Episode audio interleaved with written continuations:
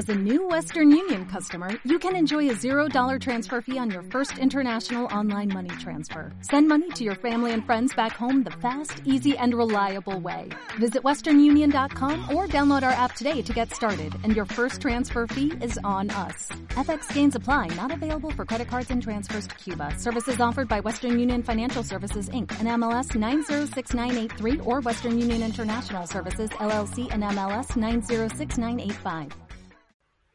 Hola, muy buenas. Hace relativamente poco escuchamos una noticia que puede parecer anecdótica, pero que en realidad tiene miga.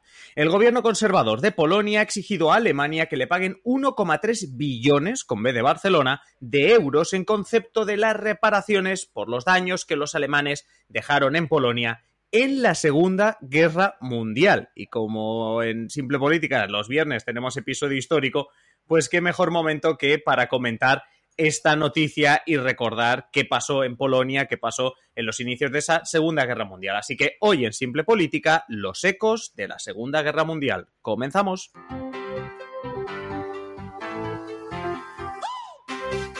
Os habla Adrián Caballero y esto es Simple Política, el podcast que trata de simplificar y traducir todos esos conceptos, estrategias y temas que están presentes cada día en los medios y que nos gustaría entender mejor.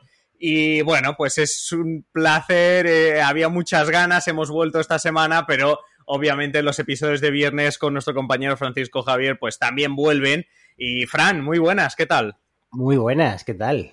¿Cómo ha ido ese eh, verano? Yo, yo sí, yo, bueno, ha pasado verano, obviamente, muy bien, las vacaciones, pero ya que volvíamos a la rutina, ya que volvíamos a esta cuarta temporada, pues obviamente no podíamos perder estos episodios históricos de, de viernes. Hay que decir que en esta ocasión, como ayer ah, ya lo pudimos comprobar, te tuvimos en, la, en nuestra sesión de control, pues te tendremos cada 15 días para que también demos la oportunidad, un viernes te tendremos a ti y el otro viernes te, os tendremos a todos vosotros, a la comunidad, en nuestros viernes de comunidad, así que Fran hace el esfuerzo, nos hace el favor de dar también ese espacio a todos vosotros. Así que el viernes que viene, recordad que también episodio interesante, porque ya tenemos algunos eh, mails que nos habéis ido mandando, bueno, mails, eh, en simplepolitica.com barra contactar, que ya nos habéis dejado algunos mensajes, así que podéis dejarnos más para el próximo viernes. Pero Fran, eso será el próximo viernes. Fran, eh, esto es nuevo, es relativamente nuevo, como decía, esta noticia nos, bueno, no sé si sorprender, es anecdótico, ¿no? Estos 1,3 billones de euros en reparaciones que exige Polonia. Eh, Alemania salió al paso para decir que Polonia renunció a esas compensaciones por la guerra hace ya muchas décadas. Todo parece que, bueno, pues que esto es más que nada un intento de Polonia por, yo qué sé, salvarse de la inflación que nos está afectando a todos. Pero bueno, este anuncio de Polonia, sea como sea, nos da pie un poquito a preguntarte, Fran, a tenerte aquí para hablar de, de, esa Segunda Guerra Mundial que comenzó un 1 de septiembre. No es que estemos a 1 de septiembre, pero bueno, lo aprovechamos que estamos a inicios de septiembre. Bueno, pues una Segunda Guerra Mundial que empezó hace 83 años. Pues sí, eh, como bien dices, el gobierno de Polonia ha aprovechado esta efeméride, ¿no? que este septiembre, el septiembre de 1939, los nazis pusieron sus pies en Polonia, pues para invadirlo, ¿no? Pues dando comienzo a la Segunda Guerra Mundial. En este contexto, Jaroslav Kaczynski, que es el líder del partido gobernante, el conservador PIS, que es Ley y Justicia, a la traducción, pues presentó hace algunos días un informe en el cual se cuantifican los daños que, que ocasionaron perdón, los alemanes en Polonia a lo largo de la guerra y que los cifran en 1,3 billones de euros. Os preguntaréis, oye, es bueno, esa cifra ha salido pues, de los cálculos que ha elaborado una comisión parlamentaria polaca, presidida precisamente por un miembro del PIS y que lleva trabajando desde hace cinco años eh, en este informe. Hmm. Hay que decir que, que, decíamos antes, ¿no? Que los alemanes, digamos, que han desestimado un poco esta petición, que han dicho que, bueno, que esto a qué viene ahora, ¿no? En pleno 2022 y con la que está cayendo, y nunca mejor dicho. Pero cuéntanos más sobre esto que estás diciendo, sobre esa cifra, es decir, um, y es un poco historia, vamos a hablar de historia, es decir, ¿qué han tenido en cuenta para, para hablar de 1,3 billones y no hablar de 5 ni de medio billón? Es decir, ¿qué, ¿qué, hay detrás? Supongo que hay una lección de historia, ¿no? Pues sí, eh, mira, antes, antes que nada, antes de detallar, pues, pues explicar cómo llegan a la cifra de 1,3 millones, hay que decir que Kaczynski cree que esta cifra es más bien conservadora. O sea, que ha ido a la baja, vaya. Bueno. Bien, bien. Bueno. la comisión que, ha estudiado y que ha cifrado estos daños digamos que ha contabilizado los daños humanos, recordemos, 5,2 millones de muertos, la mitad de ellos judíos en el holocausto, casi 200.000 niños arrebatados de sus padres y enviados a Alemania, además de la destrucción de ciudades, infraestructuras, descenso de población y además las trabas que todo esto ocasionó en el desarrollo de Polonia como país, ¿no? Es el lucro cesante, ¿no? Que se conoce un poco para hacer un símil, ¿no? En derecho. Como tú bien has dicho, no es la primera vez que Polonia pide compensaciones a Alemania, pero sí la primera, esto es importante, en la que pone una cifra tan alta sobre la mesa. Y como bien has avanzado, pues desde Alemania responden pues que naranjas de la China, que Polonia renunció a cualquier compensación de guerra en el año 1953. Sin ir más lejos, el gobierno soviético de Polonia, por entonces tutelado por Moscú, renunció a estas compensaciones porque la Unión Soviética lo que no quería era sangrar la economía de Alemania del Este, que hubiera tenido que apoquinar para saldar su deuda histórica. Tú imagínate si Alemania del Este, además de las dos Alemanias, era la más pobre, hubiera tenido que pagar una parte de esos 1,3 billones, ¿no? O, lo que hubiera, el dinero que hubiera sido estipulado en la época, ¿no? Imagínate, pues, que lastre para su economía, ¿no? Pensemos en los países del tercer mundo que tienen deudas con el primer mundo, ¿no? Y es lo que lastra un poco, pues, pues aquí vendría a ser lo mismo, ¿no? Aún así, Alemania dice que ellos que sí que se sienten responsables políticos y morales de la Segunda Guerra Mundial. Esto lo han dejado claro, ¿vale? Pero vaya, tú también lo has comentado al principio, esto hay que marcarlo, hay que marcar esta petición. Digamos que la caída de popularidad del gobierno polaco y la pérdida de apoyos eh, que está experimentando. Asediado como está el país por la inflación, casi del 15%. Imagínate, ¿eh? Así, lo ha así, lo ha definido Donald Tusk, eh, que muchos lo recordaréis de Donald Tusk, actualmente es el líder de la oposición. De hecho, atizar el sentimiento anti-alemán en Polonia suele dar réditos electorales. No hay que olvidar, no obstante, que la Unión Europea está encima de la polémica reforma judicial polaca y podría retener los fondos de recuperación en cualquier momento. Entonces, eh, como los polacos en su gran mayoría son europeístas, pues el gobierno conservador prefiere meterse con Alemania. Digamos que vendría a ser un poco la explicación del porqué de esta campaña, no de esta cifra que sale ahora, ¿no? Sí, no, pero al final lo que tú dices, Polonia está buscando a ver dónde saca dinero. Si encima tiene la amenaza de que a lo mejor me cortan el grifo desde eh, Bruselas. Claro, por una tontería así. Bueno, no, y, sobre todo por el tema de la, de la, reforma judicial, que ya hablamos en su día, ¿no? claro, claro, pero que al final la reforma judicial lo que le ha dicho Bruselas es muy bien, todo lo que quieras, pero yo te voy a cortar los fondos de recuperación, los tu parte del fondo COVID. Vamos. Claro. Y ahora además pides 1,3 billones. Bueno, pues imagínate la respuesta alemana, ¿no? Bueno, en todo caso, esta anécdota nos, recuerda que este mes, hace 83 años, Europa volvió a estremecerse por la guerra, ¿no? El 1 de septiembre, soldados alemanes cruzaban la frontera polaca para conquistar el país, bajo las soflamas de Adolf Hitler, pues de destruir y aniquilar a los polacos, básicamente, ¿no? 17 días más tarde, eso sí, la Unión Soviética hizo lo propio por el este, invadió Polonia, entró por Polonia por el este. Estos movimientos se deben al pacto Ribbentrop-Molotov, que fue firmado unas semanas antes del inicio de la Segunda Guerra Mundial por la Alemania nazi y la Unión Soviética, eh, precisamente por sus ministros de exteriores, que eran Friedrich von Ribbentrop, eh, de Alemania, y Vyacheslav Molotov, de la Unión Soviética. De aquí que se llame el pacto Ribbentrop-Molotov, ¿no?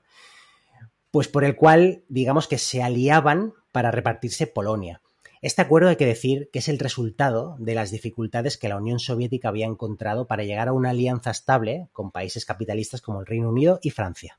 Por lo tanto, este es un punto clave de la historia que, los historiadores controláis bastante bien, pero que siempre hay que remarcar el hecho de que la fotografía siempre dirá que los soviéticos liberaron a, la, Alemania del régimen nazi, etcétera, pero que la Segunda Guerra Mundial se inició con ese cambio de papel en el cual la Unión Soviética se había aliado con la Alemania nazi para repartirse Polonia.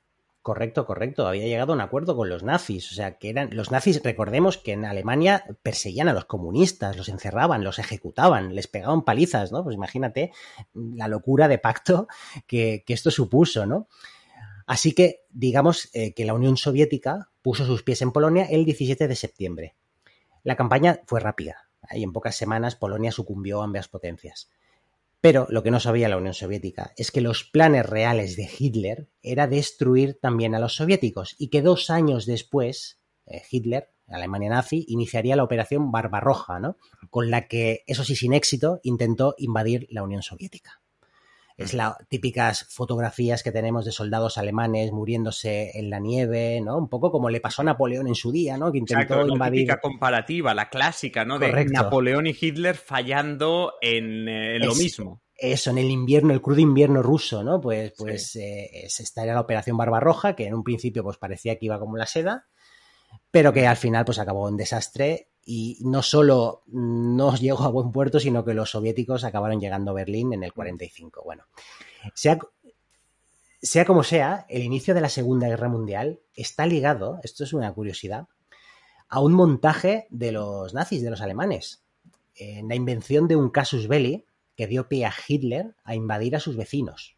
Esto es muy curioso, ¿eh? porque es un episodio que tiene lugar un día antes, el 31 de agosto del 39, cuando un comando de las SS, ¿no? de las temidas fuerzas de asalto, fingiendo ser agitadores nacionalistas polacos, irrumpen en una emisora de radio de Glewitz, en la Alta Silesia, una región polaca con población de habla alemana y que siempre pues, han tenido pues, más contacto con Alemania, digamos. ¿no?